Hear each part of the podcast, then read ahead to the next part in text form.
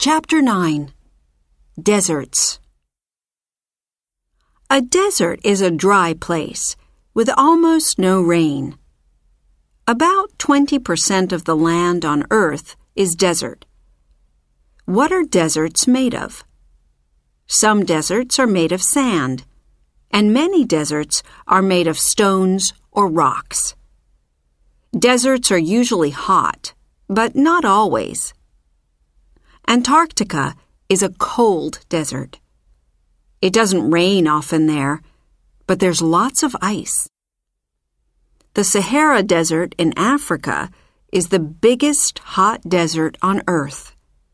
It's bigger than Australia.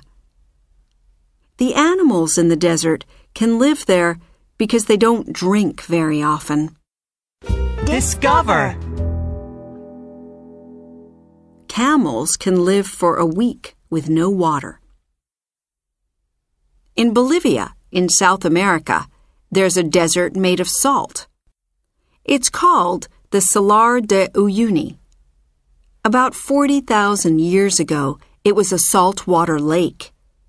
But now the ground is hard and dry most of the time. Sometimes the ground looks like a big mirror. Many people visit the Salar de Uyuni because it's an incredible place. There's even a hotel made of salt.